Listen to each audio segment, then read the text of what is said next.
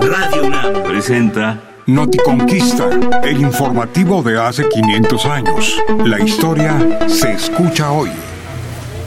iguales de México Tenochtitlan, gente humilde de las chinampas y los mercados. Acérquense a escuchar al abuelito del aguizote con las últimas noticias de la guerra en Tlaxcala. Y disfruten también de nuestros frescos gusanos chinicuiles, traídos directito de la región por un primo otomí que nos trae además los chismes más candentes.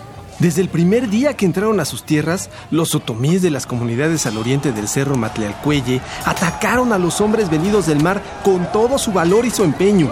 Esos tlaxcaltecas son astutos como siempre. Han enviado a combatir a los teules nada menos que a sus más bravos vasallos, ante quienes tiembla el mismo ejército de México Tenochtitlan. Sí, doña Nanatzin.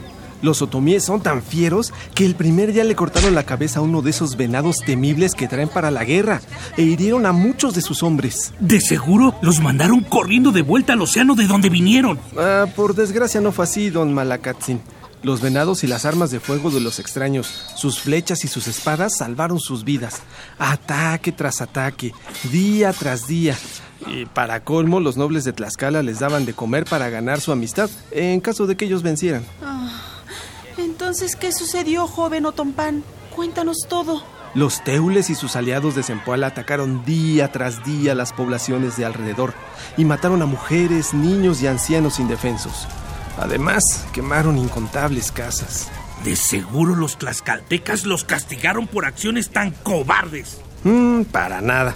Mientras los españoles desolaban las aldeas de los otomíes y de los campesinos, ellos nos ordenaron seguir la guerra pero cuando atacaron una de las ciudades principales de Tlaxcala, prefirieron hacer la paz con los recién llegados y volverse sus amigos. Y en eso están ahora.